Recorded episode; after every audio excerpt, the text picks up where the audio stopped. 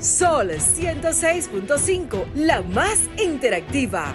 Una emisora RCC Miria. Este programa llega a ustedes gracias a Combustibles Premium Total Excelium.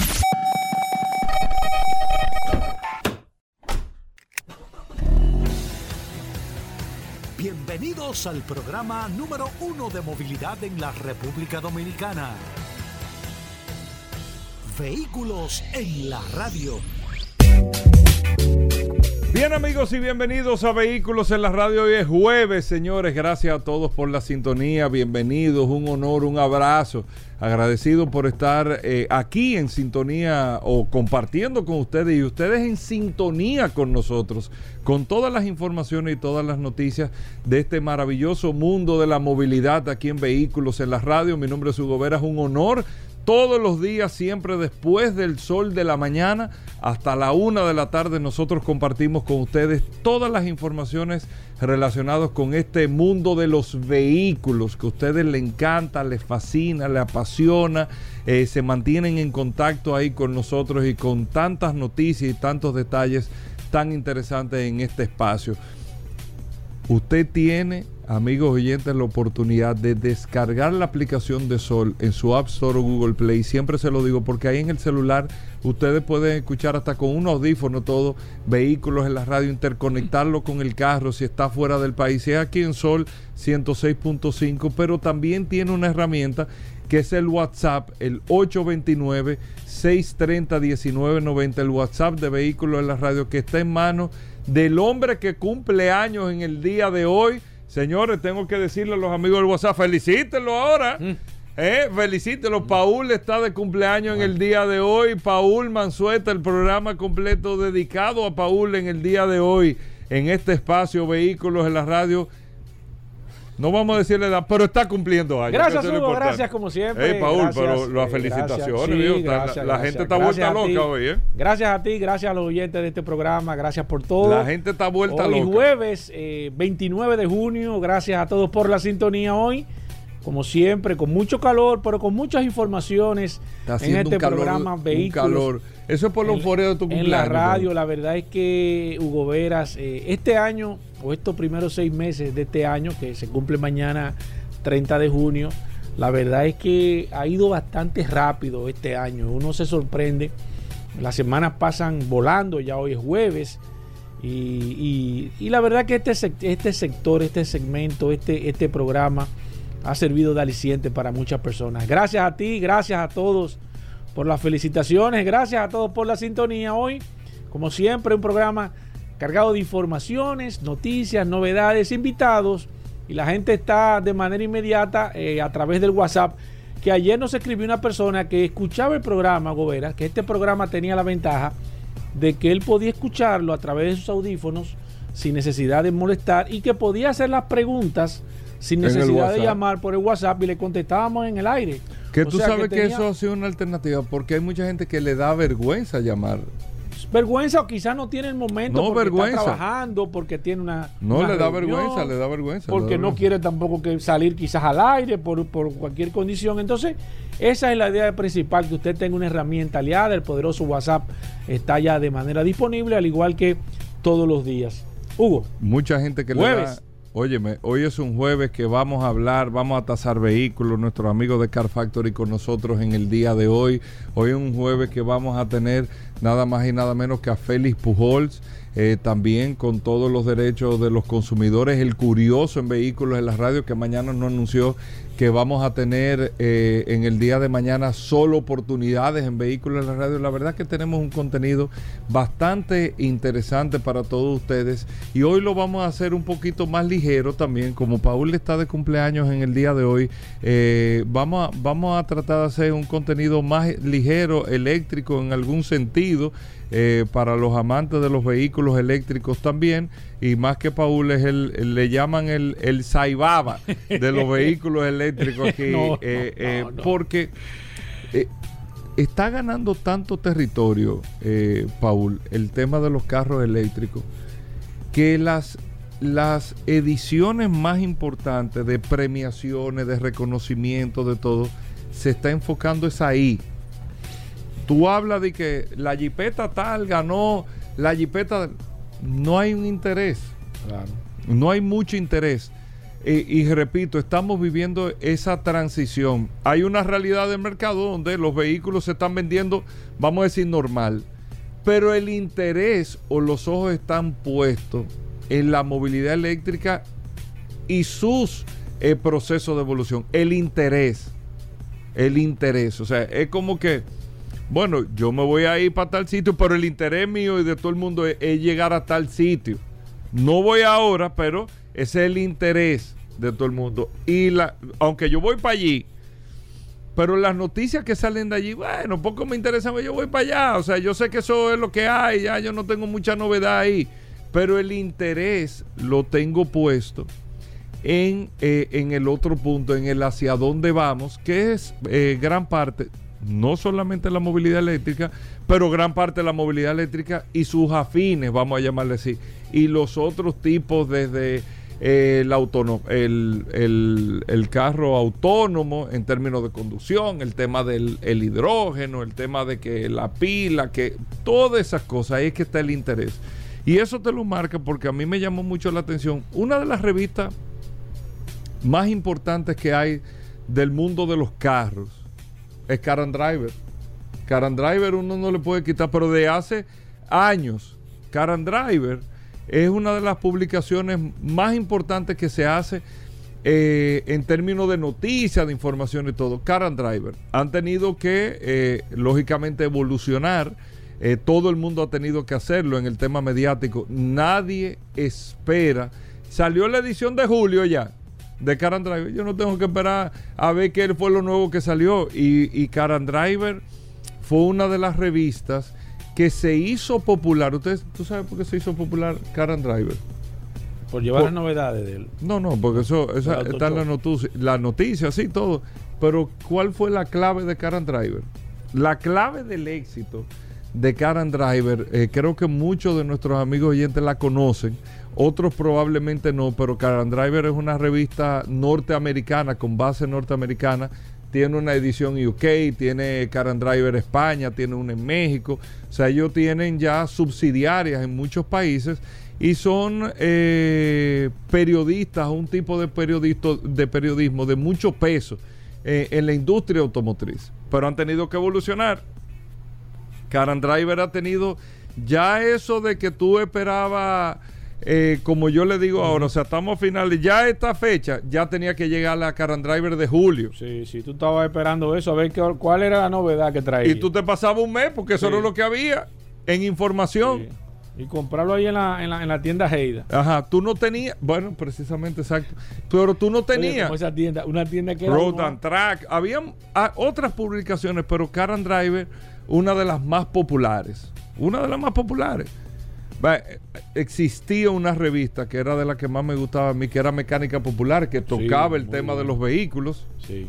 No digo existía bueno, porque, porque, porque, yo no sé si la porque que evidentemente la palabra era mecánica popular era, era una revista que, que te, te, enseñaba a hacer las cosas. Pero era mucho de eh, eh, ahí había mucho ciencia mucha sí, investigación sí, fue, fue, evidentemente evolucionando.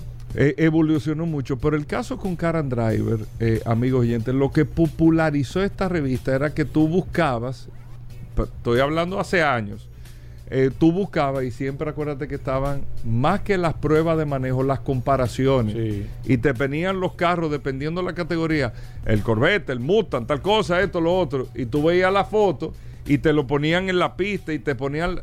Antes sí, se seguía sí. mucho. Nadie pregunta ya. Nadie pregunta. Fíjense cómo la... De, en cuánto acelera de 0 a 100, nadie pregunta eso. Pero antes te ponía aceleración, el tema esto, la foto del interior, pero puesto por lámina, carro por carro.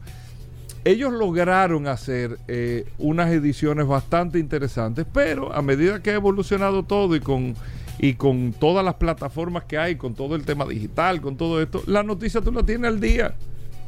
Nadie espera de que no, no tiene que ser al día y eso es lo que cambia en el tema de estas publicaciones, pero no dejan de tener el peso periodístico, no dejan de tener el peso de la opinión, no deja de ser una referencia para lo que tú vayas a buscar. Ellos han tenido que evolucionar como lo han hecho todos los medios de comunicación a la suscripción digital, a tener un contenido que sea pago, un contenido más especializado que tú te suscribes y tiene sentido hacerlo a veces porque tienes eh, algún tipo de data que no la consigues gratis, que tú la googlees.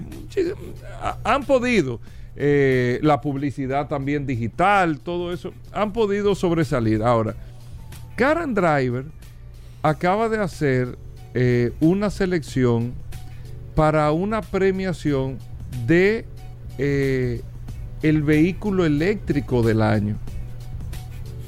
Fíjense, ellos no lo están haciendo con Nosotros eh, dimos esa recomendación hace mucho. el, el- Sí, por nosotros ahí dimos- era, sí. porque que- es que, Sí. es que entendíamos que no podían premiarse los vehículos juntos.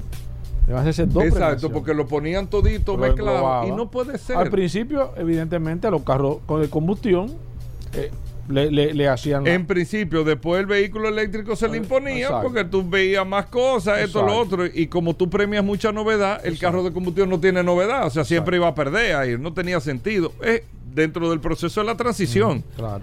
Ya ahorita el carro de combustión se dejará de premiar eh, y lógicamente se enfocarán en la nueva movilidad. Pero el vehículo eléctrico del año de Car and Driver, eh, y si tú te pones a ver la selección, tú te das cuenta automáticamente de cómo está la industria automotriz y de las inversiones que se están haciendo en la industria automotriz y el enfoque de los fabricantes en esas plataformas que no la están teniendo, no están teniendo la misma inversión, la misma dedicación, el mismo enfoque, el mismo marketing, no lo están teniendo en, en- en sus otros line-up, lo están teniendo los productos que están evolucionando en, en esa categoría o dentro de esa nueva tecnología.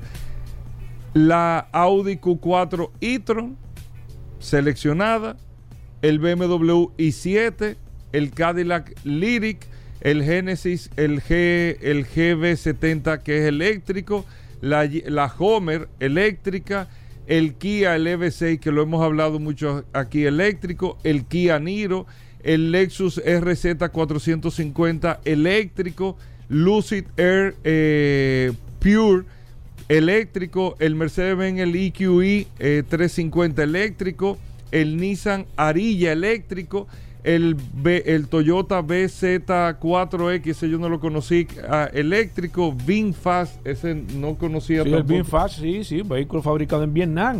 Un vehículo que está- VinFast. Sí, sí, sí. Vietnam sacando la cabeza por, lo- por, por esa parte del mundo y un vehículo que de hecho se estuvo presentando en los Estados Unidos.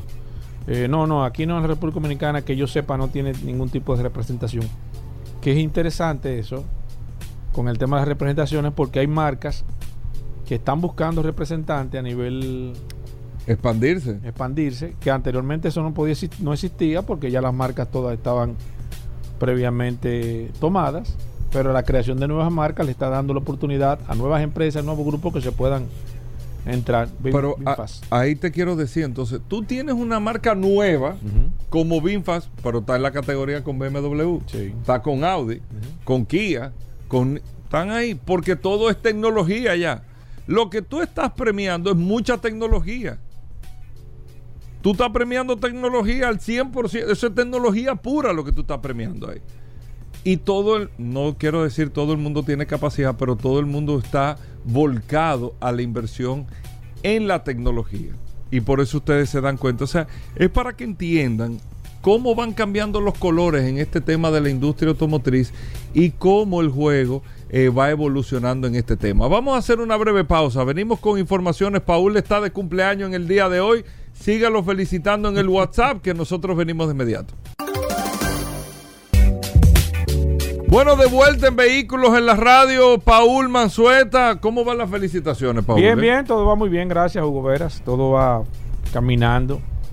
La verdad es que esta... Oye, ese WhatsApp no ha parado, ¿eh? sí, sí, sí, el WhatsApp está Hay muy que activo. agradecerle a los oyentes. Sí, sí, a a los oyentes que están de manera inmediata enviando muchas informaciones a través del WhatsApp, eh, muchos temas interesantes y, y la verdad es que este WhatsApp se ha convertido en una herramienta interesantísima para este programa Vehículo en la Radio porque de convertir o de ser un programa con una comunicación unilateral No, se ha podido convertir en una, el WhatsApp es como una conversación. una se- conversación entre nosotros, entre todo este sí, equipo de sí, maravillosos vehículos en la radio, donde cada uno de ustedes tiene la oportunidad, como esta persona que me envió una información sobre las baterías. Nosotros ayer estuvimos hablando sobre el tema de las baterías eh, de los vehículos eléctricos y uno se sorprende, Hugo, porque uno hace un comentario, como, el- como ese del día de ayer, y hoy un oyente no, nos envía un comentario de una revista en España donde hoy sale una sale hablando de prácticamente la misma inquietud que nosotros planteamos ayer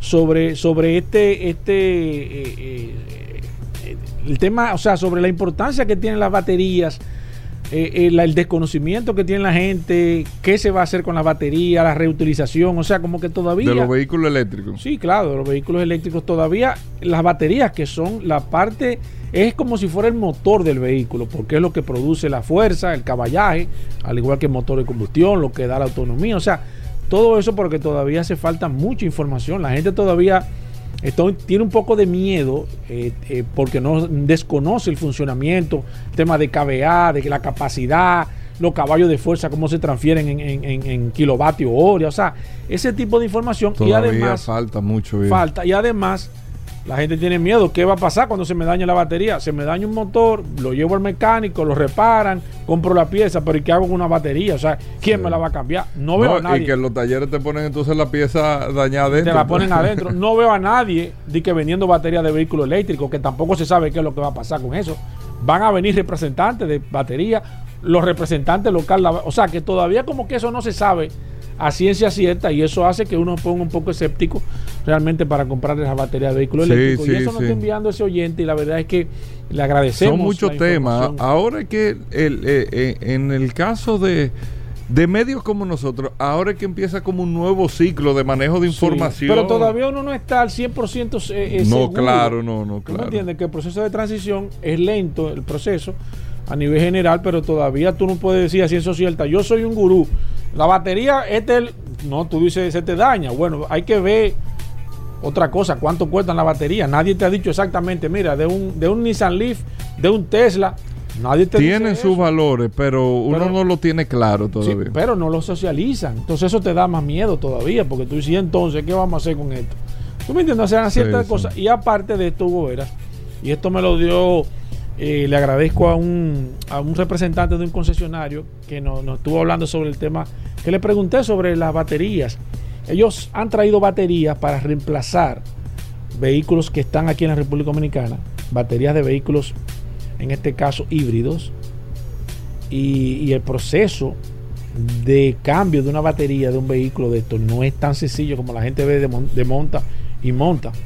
Porque no solamente el hecho de que cuando usted trae la batería, en el mismo eh, eh, eh, recipiente donde trajo la batería, usted tiene que meter la batería usada.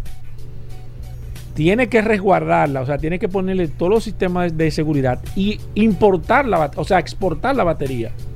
O sea, la batería usted tiene que devolverla, la que usted le quitó al vehículo. O sea, que usted tiene un gasto, un proceso de inversión. Bueno, pero hay que ver, no, no uno, eh, probablemente Paul. Eso será el, el, inter- el intermediario que tendrá que hacer. No, eso. no, eso es el concesionario que lo hace. Es lo que te digo. Lo- o sea, pero que le genera pero un- no le- uno. No, no, tú no, pero fíjate el procedimiento, pues yo desconocía eso.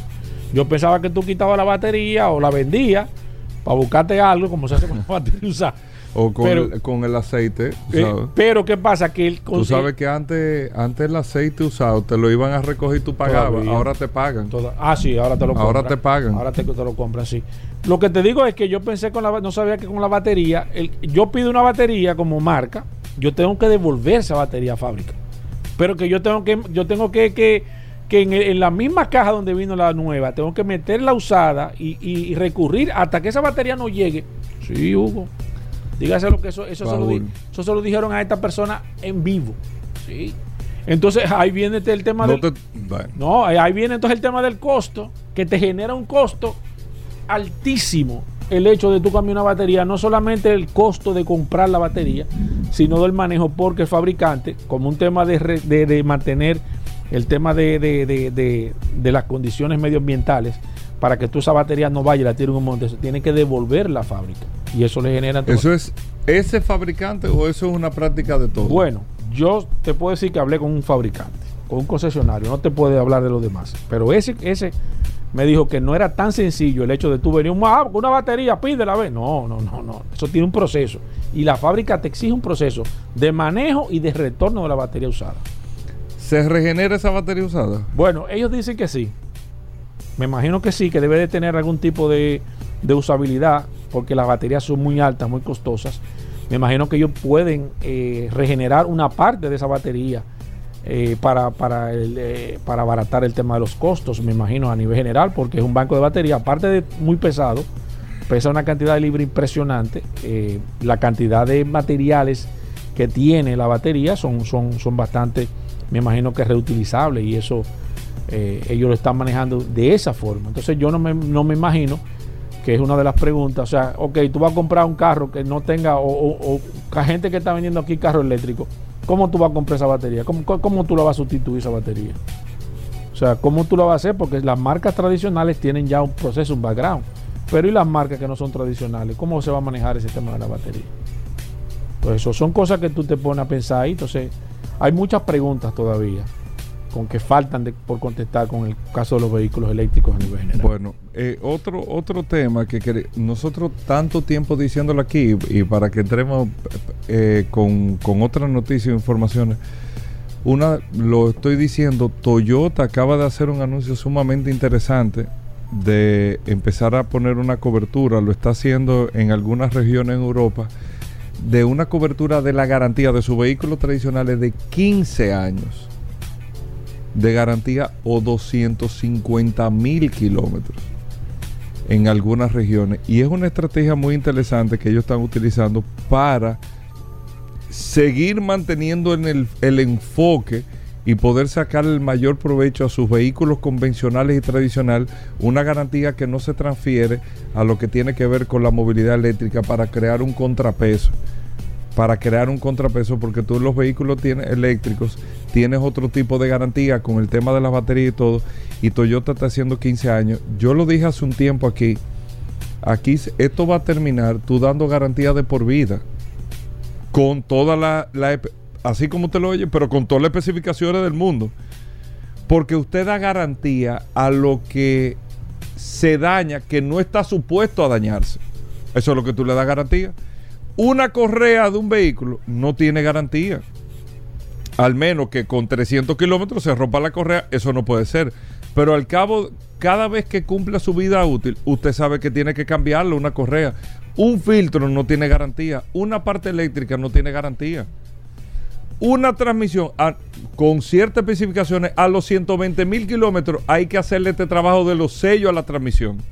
Usted tiene que trabajarlo y la transmisión no tiene por qué darle ningún tipo de daño. Un motor al X cantidad de tiempo usted tiene que hacerle este procedimiento y si usted se mantiene en eso no tiene por qué hacerle ningún tipo de daño adicional. Entonces usted puede dar una garantía incluso de por vida con ciertas especificaciones. Para allá es que va todo. Cuando yo vi esto de Toyota de 15 años y 250 mil kilómetros, eso se te va imponiendo, pero al final, ¿quién dura digo, hay gente que lo hace, pero ¿quién perdura con el vehículo 15 años? Porque estas garantías, al final también, cuando tú vendes un carro que lo compraste nuevo, duraste unos años con se lo transferiste a otro, es muy difícil que al que tú le transfieras el carro le dé continuidad al proceso. Por múltiples cosas y ya pierde la garantía. Pero lo utiliza como un mecanismo muy fuerte, muy fuerte como una herramienta de ventas para ese vehículo nuevo que tú estás vendiendo. Yo lo dije hace un tiempo aquí, se lo comenté a algunos concesionarios aquí para que lo vayan anotando. ¿Qué otra información, Paul? Mira, Hugo, quiero aprovechar en este momento y hacer un comentario sobre algo que casualmente me contaron ayer de una persona muy cercana a mí. Y mire, mire, miren lo delicado que es esta información, señores. Ayer una persona se le quedó un vehículo, un vehículo de GLP, en uno de los centros comerciales más importantes de aquí, en el sótano de un centro comercial. Bueno, se le queda su vehículo sin GLP. Él, evidentemente, lo que hizo fue utilizó la alternativa, la alternativa que él tenía a mano, llamó a su seguro y el seguro le envió, lo enviaron a rescatar. Ustedes saben cuál fue el proceso que ellos hicieron. esa persona llevó un tanque de gas y le pasó el gas de- del tanque que él llevó, se lo pasó al tanque del gas del carro, del vehículo, con una manguera. Señor, ustedes no saben lo peligroso que es eso. Pero no solamente lo peligroso que es eso. Imagínense ustedes que ese vehículo por cualquier razón se incendie, coja fuego. Al final ese vehículo va a explosionar. Y ese vehículo si explota en ese sótano de ese centro comercial, ustedes saben lo que va a pasar. Yo no me quiero ni imaginar qué hubiese pasado, qué puede pasar, porque me imagino que eso es recurrente. Lo que más me sorprende es que los dueños o los encargados de esa plaza o de las plazas comerciales, porque me imagino que eso sucede en muchas plazas comerciales, no estén al tanto de qué va a pasar o qué pasaría, cuál es la contingencia que hay que tener en caso de que se incendie un vehículo de gas o que explote. Yo sé que aquí hay un banco muy grande, muy importante, que en el sótano no permite que entren vehículos que no sean de, o sea, vehículos que sean de GLP, no lo dejan parquear en el sótano. Usted se puede parquear arriba, afuera, en el parqueo de afuera, perfecto, pero no puede parquearse en el sótano un vehículo de GLP. ¿Ustedes saben por qué? Porque en caso de que se incendie el vehículo, al final el vehículo de GLP lo que va a hacer es explotar y eso se puede llevar eh, un edificio, puede llevarse una parte, puede, puede causar un daño tremendo. Entonces no sé cuáles son los parámetros y me gustaría crear una alerta con esto para que Dios quiere no puede suceder una situación eh, parecida eh, con un vehículo de GLP metido en un centro comercial eh, haciendo un transbordo de, de GLP de un tanque al carro, señor. Ustedes no saben lo peligroso que es esto. Yo me imagino que desde ahora, si no tomaban esto de precaución, deben de tomarlo porque no me gustaría a mí estar en ese centro comercial o estar en el parqueo o estar cerca de esa zona y que se esté haciendo un tipo de, de práctica como esta. No sé ni me imagino cómo permitieron o bajo cuáles parámetros de seguridad permitió ese centro comercial, señores, de que se haga esta práctica. Yo sé que Dios nos cuida a todos nosotros, pero también hay que tener en cuenta que no podemos eh, confiarnos demasiado porque Dios tiene muchas cosas que hacer y ojalá esto que estoy diciendo no suceda nunca nada porque el día que suceda me imagino que se van a comenzar a poner controles, pero ya lamentablemente va a ser muy tarde. Bueno, ahí está. Recuerden, Félix Pujol en el día de hoy. Nuestros amigos de Car Factory también van a estar con nosotros. El Curioso, Daris Terrero. Todos ellos en vehículos en la radio. Vladimir Tiburcio tasando vehículos en el día de hoy. Así que bueno, eh, no se pierdan el contenido del programa. Gracias a todos por la sintonía. Bueno, aquí está el dúo de la historia, nuestros amigos de Car Factory. Car Factory, la radiografía automotriz. Todos los jueves nuestros amigos de Car Factory nos traen siempre una radiografía de un carro que prueban. Gerardo y Jorge que están con nosotros, amigos oyentes del programa Vehículos en la Radio. Gerardo, Jorge, bienvenido al programa. ¿Cómo va Car Factory? ¿Cómo va todo, chicos? Muchísimas gracias, Ubi Paul, por este espacio que nos dan todos los jueves y un saludo a todos los oyentes. La radiografía de hoy es uno de los SUVs más grandes de Volkswagen, que es conocido Atlas, o mejor conocido en República Dominicana y el resto de Latinoamérica como Teramont. Este colosal SUV llega al mercado en 2017 como modelo 2018 para el mercado norteamericano con el nombre de Atlas, ubicándose entre Tiguan y Tuareg. Exacto, pero aquí hacemos una pequeña observación. ¿Por qué decimos entre Tiguan y Tuareg? Porque a pesar de que Teramont o Atlas es el SUV más grande sobre la plataforma MQB, no se venden eh, por tema de, de, dimensiones es el vendría siendo el más grande que Touareg sin embargo el tema de precio pues todavía supera a Teramont no obstante en ningún mercado se venden los dos vehículos al mismo tiempo. Es importante señalar. Ah. exacto. Si en uno eh, lo que pasa con por ejemplo con Touareg que se vende en el mercado europeo sí. allá no se vende entonces Teramont sin embargo Touareg que sí se vendía en Estados Unidos ya no se vende pero sí se sigue vendiendo Teramont como pasa en Latinoamérica, que no llega a Tuareg, pero sí está llegando Teramont. Para Medio Oriente, Latinoamérica, eh, China, Rusia, se conoce como Teramont gracias a la combinación de las palabras montaña y terra en latín que se traduce como tierra. De modo que al unirlos resulta Teramon, haciendo referencia al poder, la potencia y la capacidad de este SUV. Entonces, Atlas o Teramon, como les mencioné, que es el vehículo más grande producido sobre la plataforma MQ MQV del grupo Volkswagen, sin embargo, no es el SUV más grande de la marca a nivel mundial, ya que para eso existe el Talagon, que es un SUV mucho más grande, aunque exclusivamente para el mercado chino. Un mercado bastante peculiar, con una gran oferta de variantes dentro de un mismo modelo, como por ejemplo en el Salón de Automóvil de Shanghái de 2019 se presentó Teramon X, una versión coupé de este SUV que luego pasaría a ser bautizada en América como Atlas Cross Sport o Teramon Cross Sport. Además, Atlas o Teramon de Volkswagen también le da vida a otro vehículo de Audi que se llama Audi Q6. Un vehículo que posiblemente aquí ninguno nunca lo haya escuchado, nunca lo haya visto, porque también está únicamente enfocado para el mercado chino. Que es un SUV de lujo de- para seis pasajeros.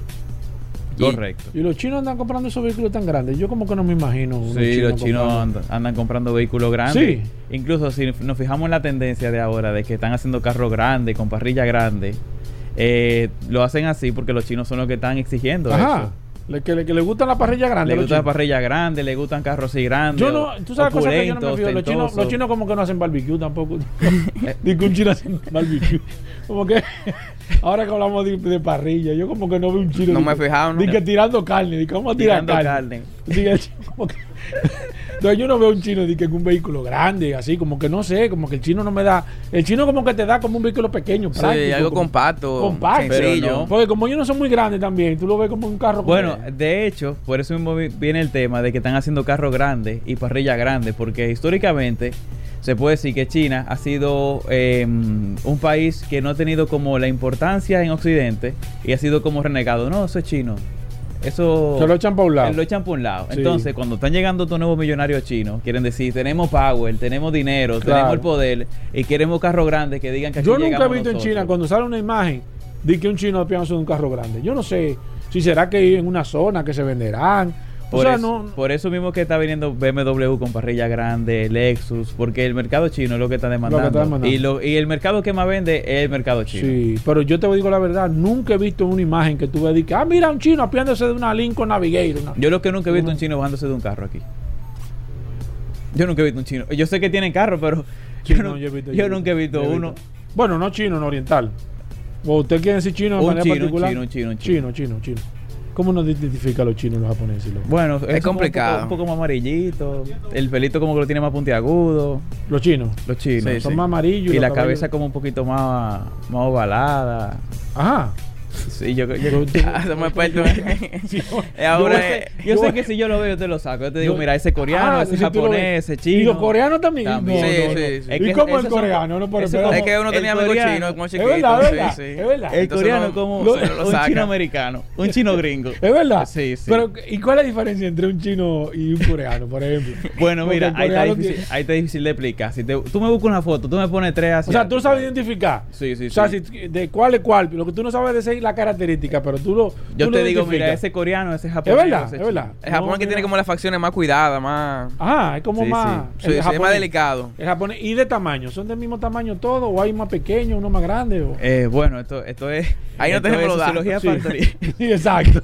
Eh, yo ahí No. sé, no sé, no sé. no sabes. No sé si te si Pero resultaría interesante porque te digo porque en imagen uno siempre ve de que video y cosas de Pero los espérate. Paul, es bueno, es bueno hacer hincapié que nosotros somos muy amigos de personas chinas, Claro, personas son, asiáticas. Claro, claro. Claro, no, no, aquí no, no estamos no hay discriminando. tema ni discriminando. Otra cosa, no, imposible, nunca, nunca eso. Otra cosa que yo veo, yo no veo como los chinos tampoco comprando camionetas. Tú nunca has visto un chino como en una. ¿Se venden las camionetas en China? Digo, se, se fabrican. Yo conocí a sí. un chino, un japonés que tenía camioneta.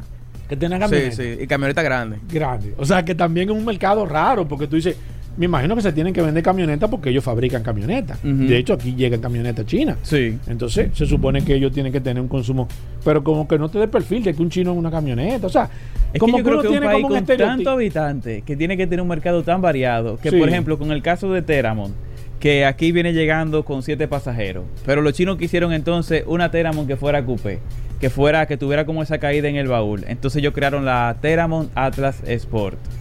Y pasó lo mismo con. Tiguan. Que entonces la Tiguan, que era para siete Sí, pasajeros. como ellos tienen un mercado ellos- muy grande, entonces la- las marcas sí se enfocan en fabricar vehículos. Ellos dijeron, queremos una Tiguan Coupé, pues ahí tienen la Tiguan X. Tú sabes que ese vehículo que ustedes mencionan, el, el Volkswagen ese, lo he visto aquí en la República Dominicana, lo que pasa que como que lo he visto muy muy esporádico. Es un vehículo que tiene una característica, ustedes que lo probaron, ¿qué tal el vehículo? O sea, ¿qué me pueden decir del vehículo a nivel general? ¿Qué les sorprendió? ¿Qué les gustó? ¿Qué le llamó la atención a nivel general? Mira, el mercado me sorprende que no, no tenga mejores ventas de, eh, de ese producto. Porque la verdad que tú te montas en él, tú lo pruebas y tú dices, wow, este carro viene con mucho equipamiento. Cuando lo probamos en su momento tiene un ¿Compite en precio qué categoría? muy ¿Con- con competitivo. ¿Quiénes son los competidores? Traverse, Explorer, CX9, Ok. Pilot, Highlander, ese segmento. Ok, ok. Y algo que, que es importante, que Teramont es el SUV más grande de su categoría. Tú te montas en la segunda fila, tú vas a ver que tú tienes mucho espacio. Mucho espacio. Mucho espacio en la tercera fila. A pesar de la tercera fila, también tiene un espacio muy bueno en el baúl. Sin mencionar el espacio que tú te encuentras en la, en la parte de adelante. Y es algo raro porque el vehículo tú lo ves por fuera y no parece tan colosal, tan grande, pero una vez tú estás dentro en la cabina, Sí. ese es inmenso. O sea, tú O sea, tienes tú- espacio de sorprendes cuando tú rodilla, ves, tú en cabeza, sí, sí, sí. Eh, o sea, se ve más pequeño de lo que de, Exacto. de lo que de lo grande que es. O sea, Exacto. que hay vehículos que engañan, que tú lo ves chiquito y cuando tú te montas tú dices, "Óyeme, ¿tú sabes con qué vehículo me pasó eso a mí? Con el con el Fit, con el Honda El Fit. Honda ¿Se han montado en. Honda Sí, Fit? sí, ustedes, sí. ustedes no hacen aquí como como como Es que era Honda Fit Una- no- una no está radiografía a los carros pequeños.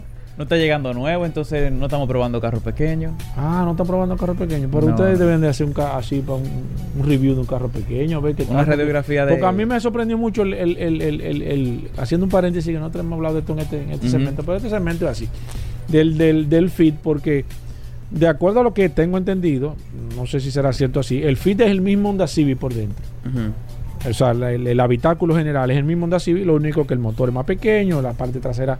Entonces, es un carro que tú te sorprendes cuando tú te montas, tú, tú ves que es un carro pequeñito, como y cuando tú te montas, tú dices, oye, que no te pasa con la, con la competencia, por ejemplo, con el Picanto y con el, con el Ajá. i10, que sí son carros pequeños, o sea, de acuerdo al tamaño, pero el Fit no.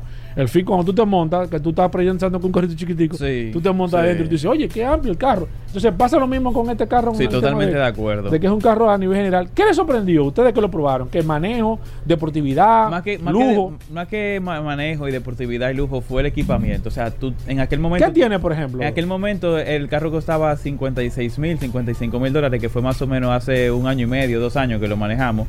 Realmente no sé en cuánto anda ahora mismo, pero si está por debajo, si sigue estando por debajo de 60 y sigue manteniendo el equipamiento que tenía, entiendo que que una opción muy buena a considerar. Tenía techo panorámico, cuatro instrumentos digital, tenía control de tráfico cruzado, Asiento en piel. asiento en piel. El control crucero adaptativo, que por ejemplo, tú ibas manejando en la calle, tú, tú, ten- tú tenías tu carro en 40 kilómetros por hora, se ponía, entraba alguien delante de ti que iba a 20, el carro automáticamente reduce la velocidad a- hasta 20 kilómetros por hora. Cuando el carro delante se quita, pues entonces él vuelve a aumentar solo, sin tú tener que manipular los pedales, hasta 40 kilómetros por hora. Si alguien se, se, se mete delante de ti de una forma inesperada, él frena autónomamente también. La pantalla central era compatible con Android Auto y Apple CarPlay. Tenía modo de terreno, E E4x4. Hero Display tenía, creo.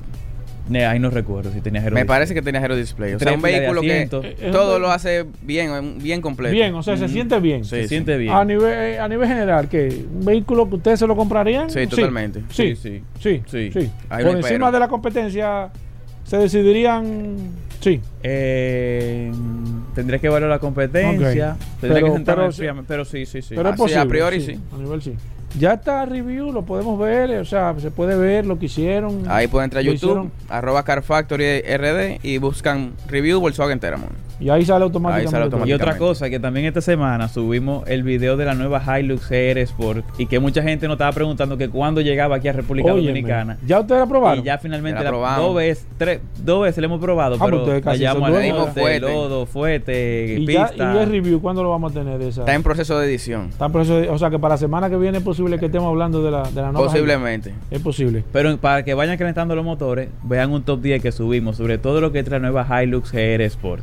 Ya, ya está arriba también. Ya está arriba en Instagram. arroba Mira, y si me quiero comprar un vehículo usado, ¿qué hago? Bueno, ahí tenemos el Car Factory Assist. ¿Qué que es el Car, Car Factory Assist? Es un acompañamiento de principio a fin. la como un hora- asistente un que yo asis- tengo. Un asistente. Ah, me gustó a la hora eso. de comprar o vender un carro, ahí nosotros te asesoramos, te ayudamos a buscar el vehículo, te asistimos con la parte del seguro, del pago, etcétera, etcétera. O sea, eso es desde que yo pienso comprarme un carro, automáticamente pienso en el Car Factory Assist. Usted tiene que Y me pensar, van a acompañar desde ese momento que yo pensé comprarme un carro hasta el momento que yo que me entregan la Que le llave. entreguen la llave y tú seas feliz a su Y hogar. me voy con la garantía de que mi inversión está 100% garantizada. Correcto, correcto. Así es. ¿Y cómo me comunico con usted? 849 438 0888. Me gustó. 849 438 0888. 809 No, 849. Ah, 849. 849. Ay, Me confundí, por eso que estoy marcando mal. 849 438 438 0888. 0888. Por ahí Nada. tú vas a hacer la próxima compra o venta de tu vehículo. No hago fácil, ningún negocio sin tener el. Car Factory Assist. 100%. 849. 438 0888. Bueno, chicos, nada, hasta, gracias, hasta la Paul. próxima. Bueno, ahí está. Eh, ya saben, pueden ver los videos, todo, arroba Car Factory RD en Instagram, Car Factory en YouTube también, para que ustedes puedan seguir todo esto. Y la verdad que ustedes están haciendo un trabajo extraordinario. El trabajo visual que están haciendo, la verdad que es maravilloso. Gracias. Hacemos una breve pausa, no se nos muevan. Ya estamos de vuelta. Vehículos en la radio. Bueno, Félix Pujol Jerez con nosotros. Consumo Cuidado es la página en Instagram. Usted lo puede seguir, Consumo Cuidado. Usted puede tener la orientación. Usted compra un carro, le dieron un servicio, hicieron esto. Usted siente que sus derechos de los consumidores no han sido, eh, eh, de usted como Reconocidos. consumidor, que no ha sido reconocido. Sí. Usted quiere reclamar y usted no sabe si realmente le compete o no esa reclamación. Aquí está Félix Pujol. Nosotros vamos a tomar eh, principalmente a través del WhatsApp 829-630-1990 preguntas para Félix Pujols 829-630-1990. Primero, Félix, bienvenido al programa. ¿Qué tenemos para hoy? ¿Cómo va todo? Muchísimas gracias Hugo Veras, gracias a Paul Manzueta también y a todos los radioescuchas que como cada jueves en nuestro segmento de consumo cuidado están ahí pendientes y a toda la gente del WhatsApp de Vehículos en la Radio. La herramienta más poderosa, Félix Pujol Jerez, nuestro abogado de cabecera sobre derecho al consumidor. Hay muchas inquietudes, Félix Pujol, y muchas interrogantes. Pero yo creo que más que todo lo que hace falta es información. Información porque, como lo hemos comentado en varias ocasiones, la gente entiende ya que por un tema de costumbre o de uso quizás no sabe o no tiene información o más que todo el acceso a la información para saber cuáles son los derechos que realmente eh, le tocan a una persona y tú lo has dicho que de manera intrínseca eh, al momento de tú vender algo o una empresa venderle un producto a algo ya automáticamente está incurriendo en un proceso de garantizar la compra que está haciendo no importa que sea eh, nuevo o usada eh, si no es así tú me corregirás Félix Correa es diga Fe- Félix Correa Félix Pujol en este caso pero pero la gente está falta de información. De hecho, hasta en piezas usadas, en, en piezas eléctricas, que tú lo has comentado aquí. Pero me gustaría hoy tocar el tema de los servicios, Felipe Pujol Jerez. ¿Cuáles son los derechos que tiene una persona al momento de contratar un servicio de, qué sé yo, de mantenimiento, un servicio, por ejemplo, de ir a una compañía a hacer un cambio de aceite y, y pueda suceder alguna situación, como sé que le pasó a una persona que fue a cambiarle un filtro a un vehículo en una en un centro de servicios X y por un tema de que le montaron un filtro que no era el filtro adecuado, el vehículo presentó algún inconveniente. O sea, eso, ese tipo de servicio, Felipe Jorge, que lo, yo sé que lo hemos tocado, pero no quizás con la profundidad o no lo hemos tocado de manera recurrente, porque siempre recibimos a través del WhatsApp muchas preguntas sobre el esquema de servicio. Me gustaría saber cuáles son los derechos y deberes que tiene una persona en caso de no que compre un producto, sino que contrate un servicio, cuáles son las garantías que debe de, cuál es la responsabilidad del comprador, del vendedor y demás. Félix, bienvenido. Muchísimas gracias. Excelente eh, la inquietud, No, que es más que este pregunta. eh, eh, no, Son los oyentes, que es la materia ma- prima de aquí, maestro. Paul que siempre No, está trayendo aquí eh, temas relevantes sobre derechos del consumidor y uno eh, aprovecha para Claro. este tipo de inquietudes y preguntas para ampliar cada día más los consejos y orientaciones que damos aquí en vehículos en la radio, específicamente del sector automotriz y los derechos de los consumidores. Fíjate, en general, porque siempre decimos que la ley de protección al consumidor es una ley general que aborda todos los derechos y en relación con los bienes y servicios del mercado en República Dominicana y es aplicable al sector automotriz hasta tanto no exista una norma eh, con rango de ley que pueda regular todo el mundo automotriz de manera especializada. Mientras tanto, están las regulaciones tanto de la ley y el reglamento de protección al consumidor.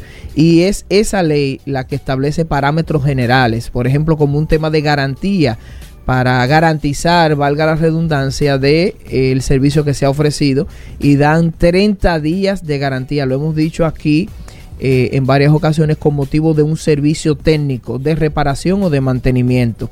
Sin embargo, la mayoría de los problemas eh, vienen dados no con motivo de algo que específicamente diga la ley que garantiza eh, eh, respecto del servicio ofrecido, sino todo lo que previamente se hace. Derecho a la información de los consumidores. Hemos dicho en N cantidad de veces que si el proveedor del servicio ha dado todas y cada una de las informaciones necesarias para que el consumidor haga una elección razonada, ha cubierto la parte de la información suficiente y oportuna que se hace previamente a cerrar la transacción. Es decir, si el proveedor puede proveerle la mayor cantidad de información posible y se lo da por escrito, se está evitando un gran problema en el futuro. Yo traje eh, a propósito, no es un, un tema específicamente de servicio, pero es un tema muy parecido a, lo que estamos abordando con el tema de los, las reclamaciones postventa y los posibles servicios de garantía.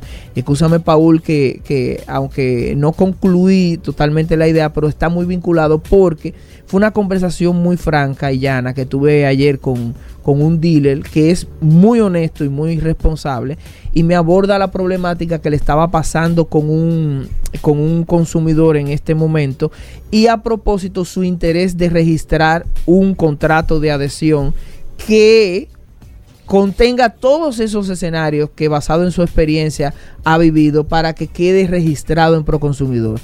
Traigo a colación el tema precisamente por este tipo de, de- de servicios que Sí. muchas veces hay insuficiencia de información por parte del proveedor y entonces posteriormente el consumidor se siente como si lo han estafado. Sí, Usted no me dijo tal cosa. Claro, Ese escenario no me lo explicaste. Entonces hay un tema de vacío, de insuficiencia de información, repito, que eh, posteriormente trae muchos inconvenientes. El caso es el siguiente, Paul.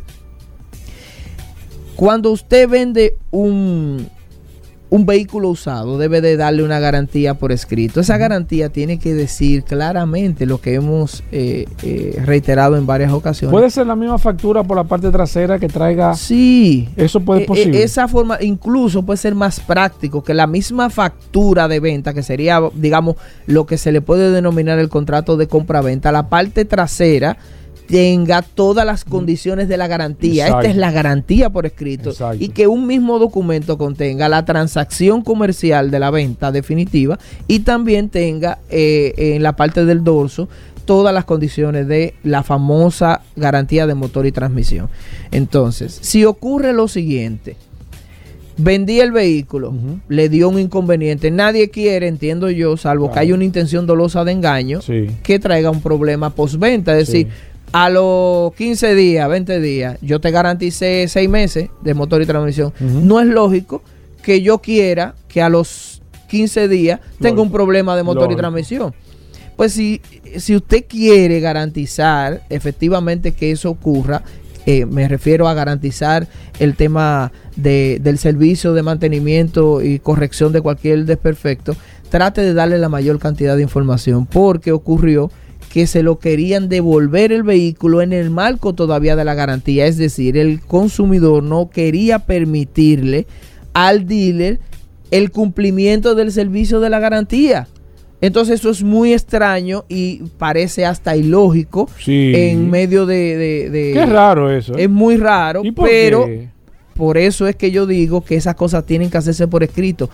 Lo primero es un consejo a los consumidores. Si usted compró un vehículo usado y le dio un problema de motor o transmisión y está garantizado, dele la oportunidad, como dice la garantía, Claro. de que ese dealer pueda resolverle el Ah, problema. no, ya yo no quiero ese vehículo. No, yo no quiero ese vehículo. No, no, devuélveme mi dinero, no. Si usted por alguna razón se enteró de algo que no le informaron, yo pudiera entender que usted se siente estafado. Ahora, si es un tema rutinario y usted buscó un mecánico el día que usted eh, adquirió ese vehículo y le dijo que no había ningún problema y posteriormente salió a relucir un problema que nadie lo había podido prever, dele la oportunidad. Entonces, de aquí se desprendieron una serie de, de- de informaciones, Paul y Hugo, que son sumamente interesantes. Porque resulta que ahora van a transarse con el tema de la devolución. Además del- de, de- de que el consumidor obvia el procedimiento de cumplimiento de garantía, se van a transar por el tema de la devolución y ella ha planteado lo siguiente. Yo te voy a cobrar 45 dólares diarios, por ejemplo, Por el alquiler. por el, Por el uso, uso. del vehículo. Uso. Entonces yo le, le pregunto, ¿tú se lo informaste? No. Entonces aquí vienen ese tipo de escenarios que se dan en ese tipo de transacciones cuando, repito, no se lo has informado previamente y por escrito. Si le hubieras informado al consumidor, mira, en caso de que por alguna razón tú quieras devolverme el vehículo sin alguna imputación contra, eh, eh, contra mí en el sentido de que no hay ningún problema ni desperfecto o no me diste la oportunidad de que yo te reparara, Sí. entonces yo te voy a cobrar la depreciación o por kilometraje O por- o uso. Como sea. Sí, pero es que ese tipo de, de temas deben de ser abordados antes de la, del cierre de la transacción O sea, ahí no tiene del derecho la persona que le vendió el vehículo a no, hacerle porque pa- eh, pudiera inter- interpretarse como abusivo. Y mucho más si tú por escrito le dices no se admiten devoluciones.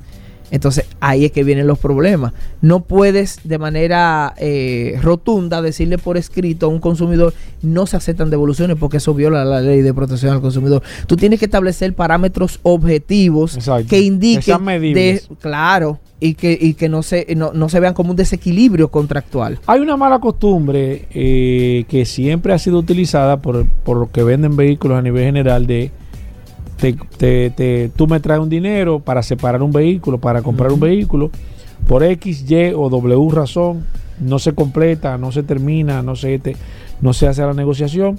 Y si tú me entregaste 100 mil pesos, yo te digo, bueno, yo te voy a descontar 50 mil, el 50%, porque ese vehículo tú- yo no pude venderlo, o te tengo eso de, penal- de penalización, o de penalidad, o de como tú quieras hacer.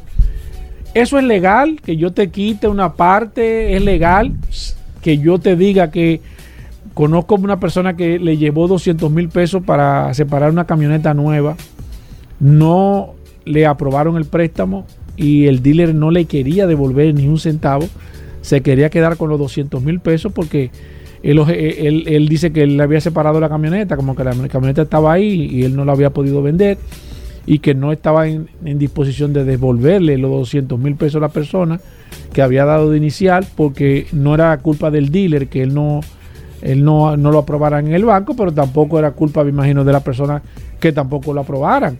En ese caso, Felipe Pujol, se debe de determinar una cantidad X de decir, yo te voy a, a retener X cantidad al momento de hacer la transacción.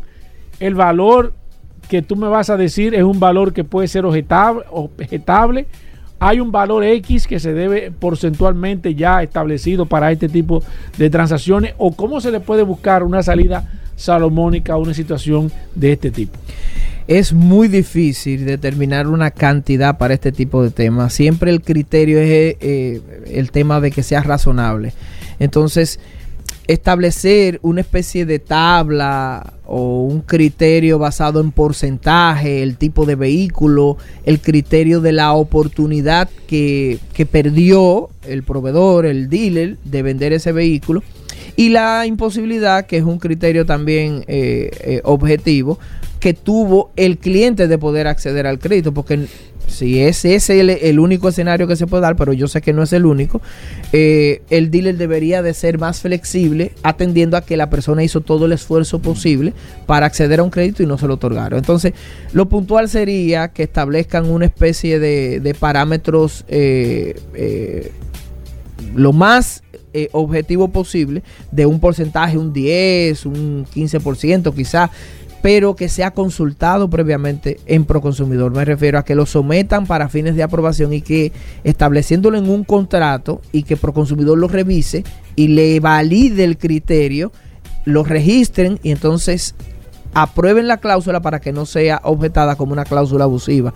De manera que cuando un consumidor va a adquirir un vehículo, sepa de antemano por derecho a la información, que en caso de que la transacción no se concrete y vencido un plazo X, me voy a retener la cantidad que usted me dio de avance, un porcentaje X. Sea un porcentaje del inicial o sea un valor fijo, que serían 30, 50, 100 mil, no sé la cantidad, pero que sea previamente informado, porque después de informado y registrado ese documento en Proconsumidor, declarada que no es abusiva la cláusula, entonces está cubierto la lo que se llama consentimiento informado en derecho del consumidor y entonces el consumidor no podría reclamar.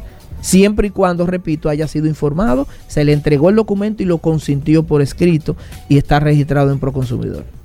En el caso anterior, en el caso del cobro, que ha sido, et- esto es el pan nuestro de cada día, vehículos usados, eh, saqué un vehículo, X, Y razón, hay problema, quiero devolver el vehículo. Ese tema del cobro del, del adicional, se puede hacer el mismo paso, decir, yo registrar previamente pro consumidor, decir, en caso de que un vehículo usado sea devuelto, yo le voy a cobrar 30 dólares o su equivalente en pesos y que esto se registre pro consumidor y previamente yo haga la transacción con la persona, debo de informarle, mira, este vehículo usado, en caso de que por X o Y razón que esté estipulado en el contrato, tú quieras devolver la transacción, yo tengo derecho a cobrarte X cantidad de dinero por el uso diario de manera... Eso debe hacerse en ese, ese procedimiento. Sí, sí. Dentro de tantos escenarios que se dan en la dinámica de la venta y comercialización de vehículos usados, este es uno muy repetido. Entonces, eso no puede faltar en un contrato de adhesión. Le sugerimos a la persona que hiciera incluso un, para que no sea objetado en Proconsumidor, un criterio objetivo de la siguiente manera.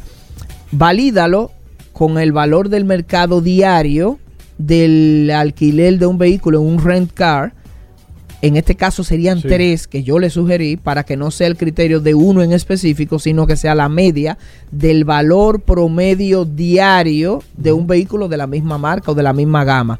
Me refiero a que usted establezca por escrito, mire, eh, señor, si en caso pasa esto, esto y esto, y usted lo quiere devolver sin ninguna razón, entonces yo le voy a cobrar por uso diario o por kilometraje, que puede ser otro criterio, eh, atendiendo al promedio del mercado diario de estas tres eh, compañías de rencar. Mencionársela por escrito o dejarlo al criterio de que sean las tres eh, de zonas específicas de donde viva la persona, porque también tomar como referencia, por ejemplo, un rencar que, que alquila vehículos en una zona turística, Sí, claro. quizás el valor es muy alto, pero whatever. El tema es que sea un criterio lo más objetivo posible y que se le dé la información previamente y por escrito al consumidor. Al tenerlo por escrito y validado en Proconsumidor ese criterio, registrado ese documento, ya la cláusula no puede ser considerada abusiva en principio. Entonces, si ya le, le diste la información al consumidor y consintió,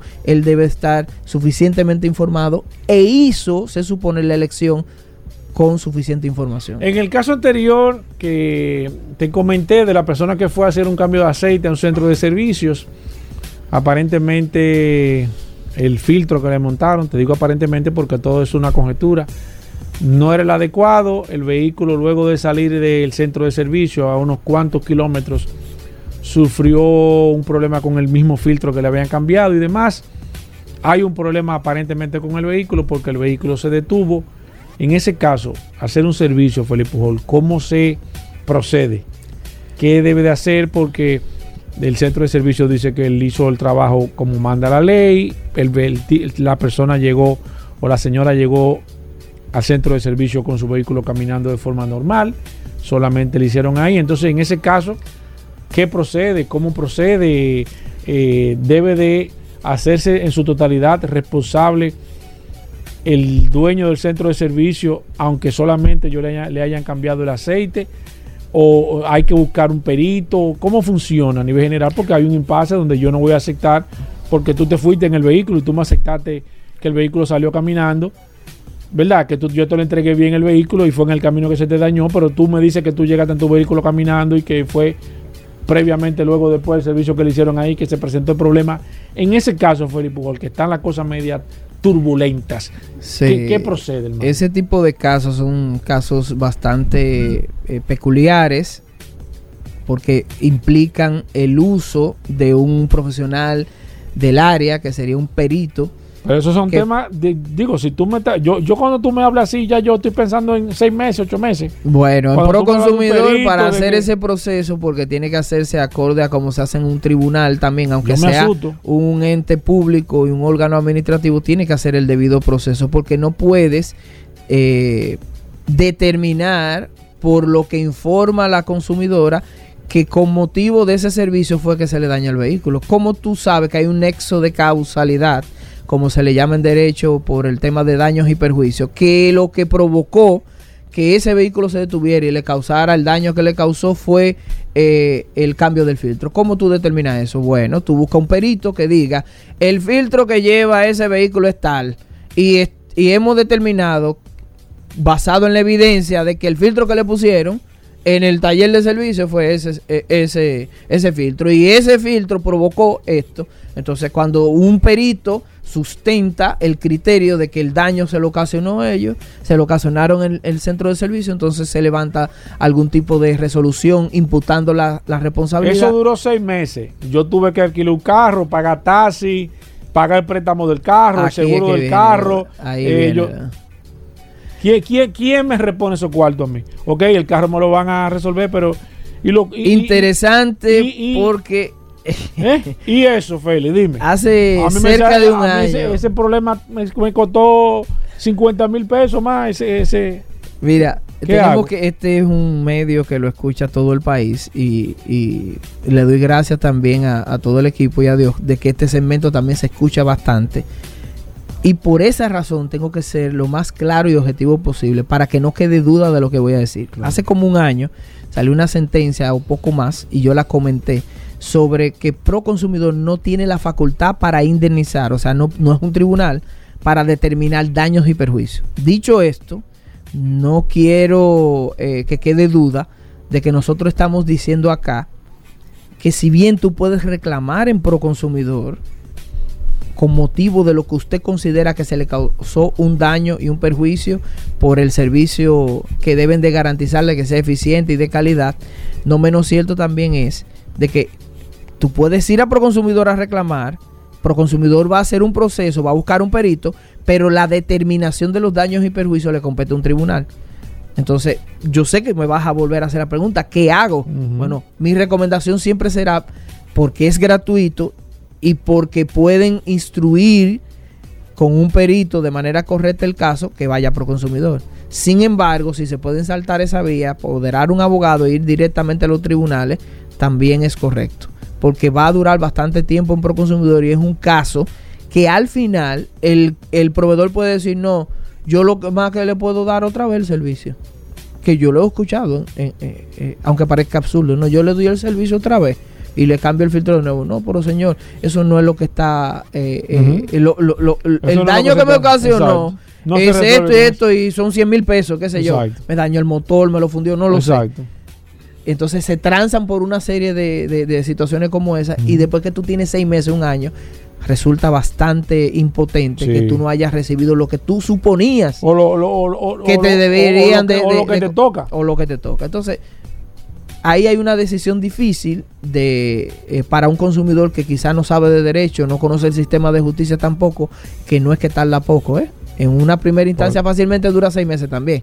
Pero te pueden garantizar la reparación de los daños y perjuicios. Así que el- el- la orientación precisa es, pudiera ir a Proconsumidor para verificar si en la fase conciliatoria pueden alcanzar algún tipo de acuerdo y que reconozca su, da- eh, eh, su, su responsabilidad el, el proveedor del servicio y si en esa etapa no consigue nada, pues que se vaya para los tribunales de la República. Esa es mi mejor recomendación. Félix Pujol, el segmento de hoy estuvo bastante complicado con las informaciones, porque la verdad es que la verdad es que hay mucha tela por donde co- cortar con esta situación y más en la República Dominicana, donde, para ser sincero, hay ah, poca cultura de reconocer el tema de las garantías, el tema del cumplimiento. Siempre eh, se busca una alternativa, una excusa para no asumir responsabilidades, porque cuando usted asume una responsabilidad, la gente tien- entiende que usted es más débil o que usted es un, usted sabe más o menos, pero hay que entender que hay derechos y deberes de manera particular y esa es la idea de este segmento que Félix Pujol nos presta su tiempo todas, todos los jueves en este programa Vehículo en la Radio para tratar de orientar, de que usted tenga información, porque hay muchas personas que no tienen la oportunidad quizá de tener, valga la redundancia, la oportunidad de tener un padrino, una voz que lo pueda escuchar o alguien que lo pueda orientar. Y la parte principal de este segmento es que sirva de orientación tanto al consumidor como también al que provee el servicio o el producto, de que sepa que usted tiene derechos y deberes que debe de cumplir y que lo más importante es que usted como negocio, como consumidor, se sienta satisfecho, que usted preste un servicio de acuerdo a las normas y a los procedimientos legales para evitar cualquier tipo de situación. Félix, la gente quiera que se quiera poner en contacto contigo, que te quiera llamar, que necesite información, asesoría, preguntas, ¿cómo lo puede hacer? Antes de cerrar, quisiera repetirle que con motivo del servicio o la venta de un producto, usted, señor proveedor, sea dealer o sea centro de servicio, de asistencia o cualquiera que dé que tenga que ver con el sector automotriz, puede comprometer su responsabilidad civil y penal también, como ocurrió con la explosión de unos neumáticos que le pusieron a un consumidor y ocasionaron la muerte hace muchos años, en un caso que yo traje aquí y lo podemos reiterar. Es un caso típico de cómo usted puede comprometer su responsabilidad civil, que solamente alcanza temas monetarios, ¿eh? pero también penal, que puede comprometer su libertad con motivo de un mal servicio que usted dé. Así que ojo a aquellos que se dedican a esta actividad. Bueno, a, a través de Consumo Cuidado, arroba Consumo Cuidado RD en Twitter e Instagram y arroba Félix Pujols con muchísimo gusto y a través de la herramienta más poderosa de este programa, el WhatsApp, estamos a la orden ante cualquier orientación. Gracias, Félix. Bueno, ahí está Félix Pujol. Cualquier cosa, Paul, sigan. eh, Claro, nos pueden seguir preguntando a través del Lo WhatsApp. pueden hacer directo a Félix Pujol, que dio su teléfono y todo, Claro. pero si no, el WhatsApp, el 829. 829-630-1990. Nos quedamos con Félix Pujol un rato más aquí contestando todas las preguntas que se quedaron pendientes. Así mismo, señores, hacemos una pausa, no se muevan. Ya estamos de vuelta. Vehículos en la radio. Comunícate 809-540-1065. 1-833-610-1065 desde los Estados Unidos. Sol 106.5, la más interactiva. Bueno, Vladimir Tiburcio con nosotros aquí en Vehículos en la Radio. Vamos a tasar vehículos. Recuerden que Vladimir tiene VT Automóviles y VT Avalúos. Eh, Vladimir que da el servicio para usted que vaya a comprar un vehículo, que se lo evalúen, que se lo tasen, eh, que usted tenga todo el pedigrí del vehículo. Vladimir le prepara su expediente y usted hace su negociación, pero para que usted sepa lo que está comprando. Asimismo, si va a vender un carro, lo ideal, llévalo a donde Vladimir, te lo tasa completo y a quien tú se lo vayas a vender, mira el expediente del carro. Y ya, es una, es una manera súper transparente para tú hacer un negocio en el caso de que tú vayas a vender o si vas a comprar, tú das el servicio con Vladimir. Vladimir, bienvenido, cuéntanos un poco de este servicio. Saludos, pa- saludos Hugo Vera, Paul Manzueta, las personas que nos escuchan en eh, que, eh, que- no, ustedes no avisan. ¿Estás desconcentrado? No, porque esto no- Eh, esto no que invitar y darles gracias a las personas que le dan seguimiento a nuestro segmento. Invitarlo también a que nos sigan en las redes sociales como B Cortate Automóviles, que es el dealer. Ahí tenemos, señor, en supercarros.com tenemos una gran variedad de vehículos. Puedes verificarlo, recibimos vehículos como parte inicial. Y también gracias a BTA Avalúos, también nos pueden seguir en las redes sociales como B Corta T Avalúo, que es la compañía, como decía Hugo Veras, de asesoría eh, para la compra de vehículos. Si en este momento tienes la decisión de comprar un vehículo usado específicamente, te pones en contacto con nosotros y nosotros vamos a revisar, hacer un levantamiento completo de ese vehículo, de todo lo que tú necesitas saber antes de comprar ese vehículo y lógicamente qué precio tú puedes pagar en base a la información que nosotros levantamos. Esto es bueno hacerlo de manera preventiva, no si ya compraste el vehículo, lo ideal es que lo sigas utilizando. Entonces lo ideal es hacerlo de manera preventiva para que puedas asegurar tu inversión podemos... Eh, ¿Qué incluye esta asesoría? Bueno, la tasación del vehículo, chequeo mecánico, chequeo computarizado, prueba de manejo, chequeo de interior, eh, niveles de fluido, qué kilometraje, a ver si, el kilometraje que tiene es proporcional a los años que tiene o, va más o menos eh, en, lo que debe tener de kilómetros por año.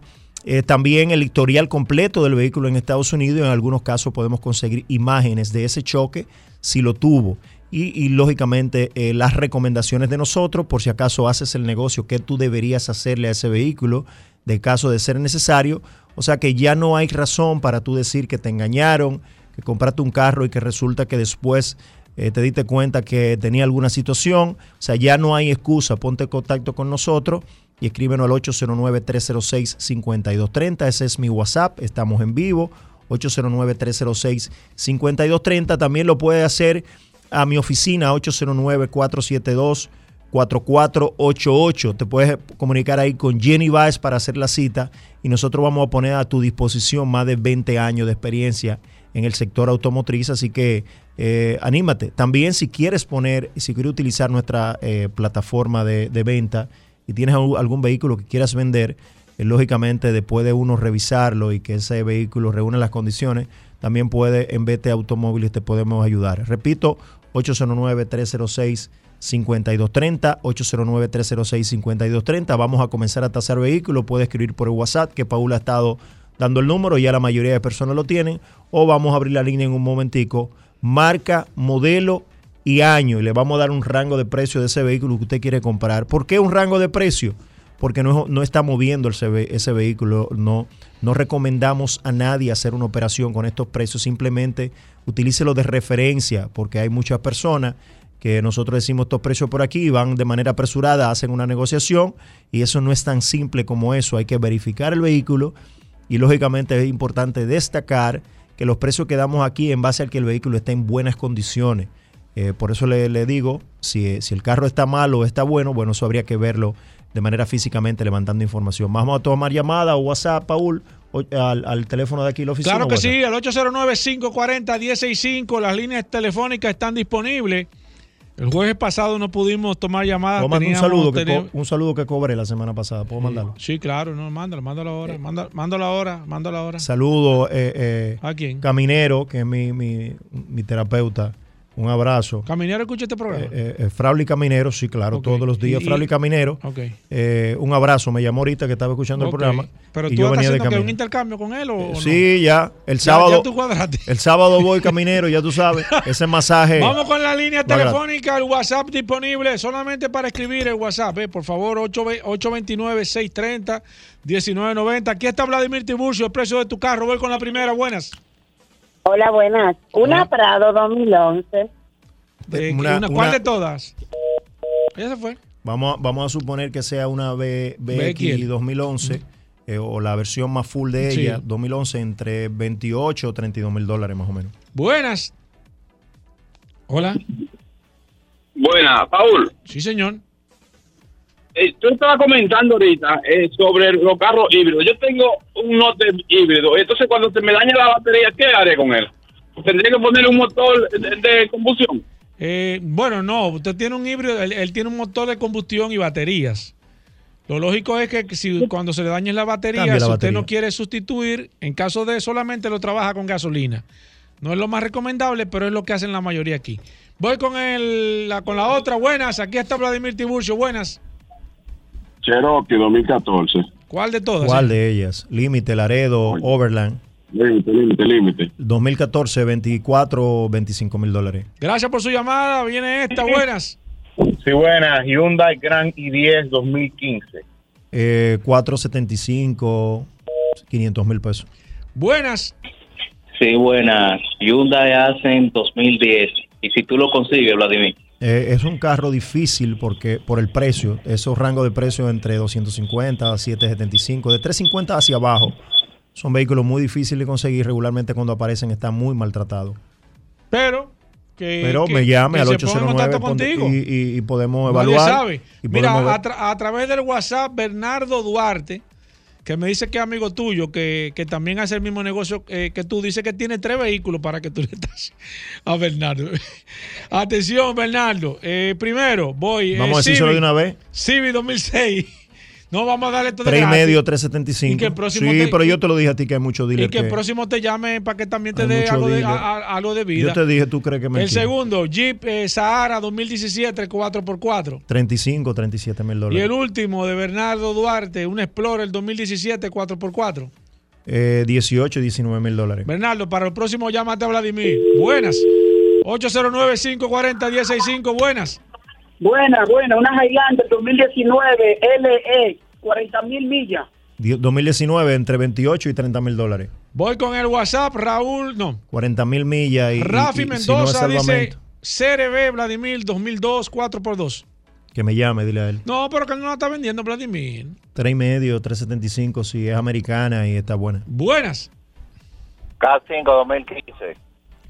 K5. 2015. Si es, si es, si es, no, vamos a poner El que sea, El privado, el privado. vamos a poner 2015 privado, 4 y Sí. medio, 475. Reinaldo Pérez dice, buenas, una Nissan EV 2000.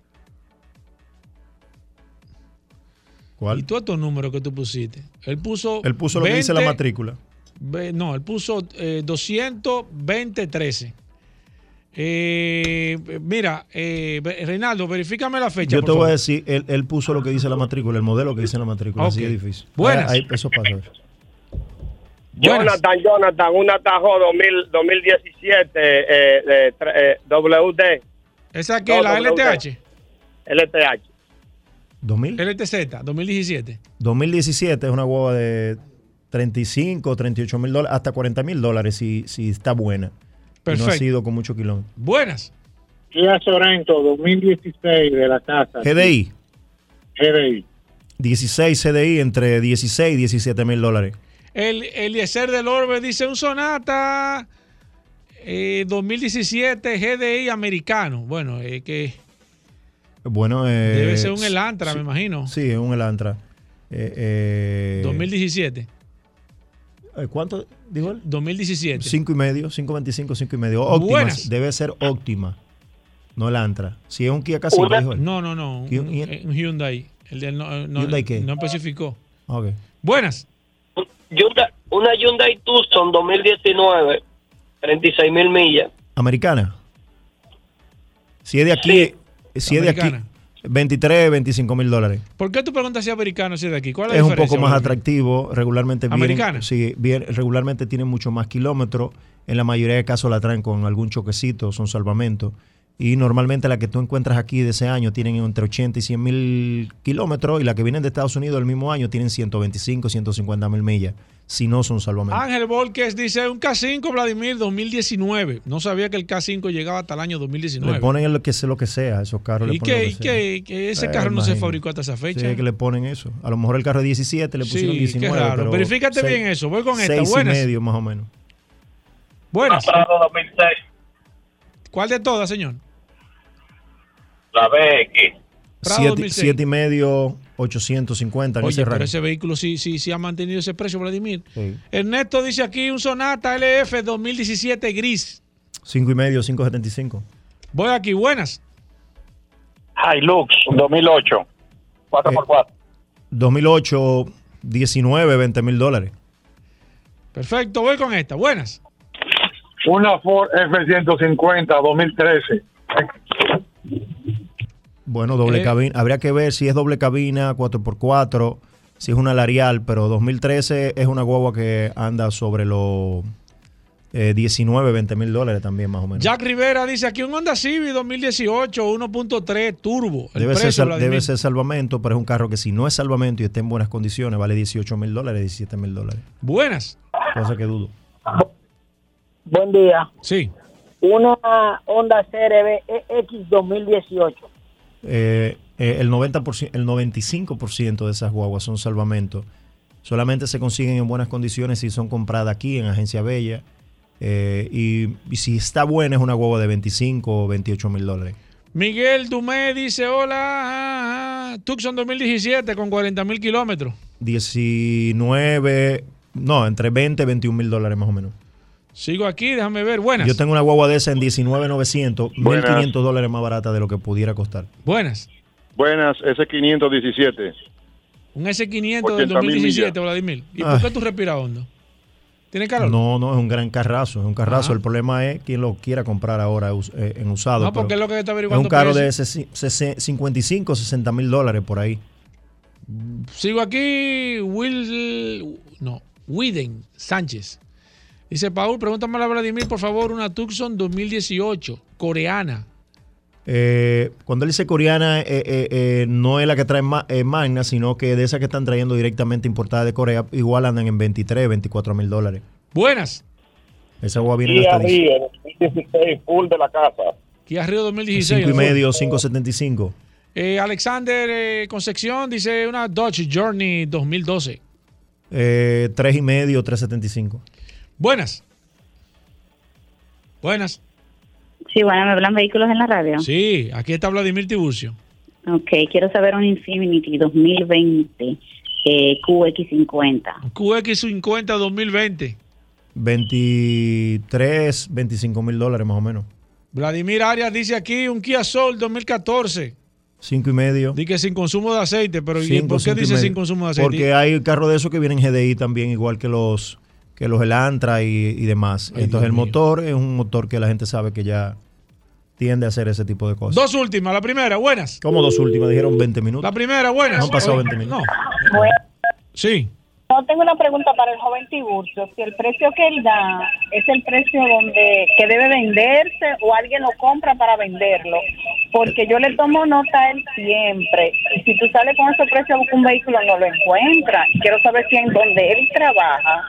¿Cuál, qué, vehículo, qué, vehículo, ¿Qué vehículo usted está buscando? Por ejemplo, yo estaba cotizando una CRB y en alguna siempre le preguntan por la CRB. ¿Qué año?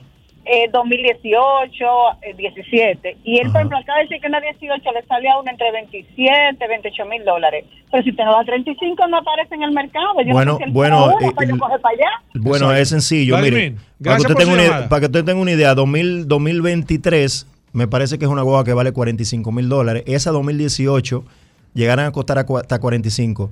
Si usted hace una, una despreciación, facilita. A cada año usted le quita un 10%. O sea, 2018 a 2023, ¿cuándo estamos hablando? Estamos hablando de Cinco de años. Cinco años. Averígüese qué, se cuesta, qué cuesta la CRB nueva y usted le quita cada año, le quita más o menos un 10%. Quítele menos si usted quiere, porque una CRB, quítele un 8% y le va a dar. ¿Qué pasa? Hay muchas personas pidiendo por esta guagua una gran cantidad de dinero y más del 95% son salvamento. Entonces, si yo voy a tasar una guagua de esa y es salvamento, lógicamente tengo que tasarla en base a lo que es. Entonces, si cuesta nueva eso, hágale el, ejercicio para que usted vea. Vladimir, Yo no, ponerse yo no compraron una CRB importada. Claro, la gente que quiera ponerse en contacto contigo, Vladimir, ¿cómo lo puede hacer? 809-472-4488, 809-472-4488. Con ese presupuesto que tiene esa oyente, yo me compro muchísimas otras cosas y tengo menos riesgo de comprar algo que no valga la pena. Me compro una Tucson, me, me compro una Santa Fe con ese mismo presupuesto. Gracias, Vladimir Tiburcio. Señores, se acaba este programa Vehículos en la Radio. Eh, gracias a ustedes por la sintonía. Mañana, después del sol de la mañana, comienza de nuevo este su programa Vehículos en la Radio. Lo dejamos con solo para mujeres. Combustibles Premium Total Excelium. Presentó.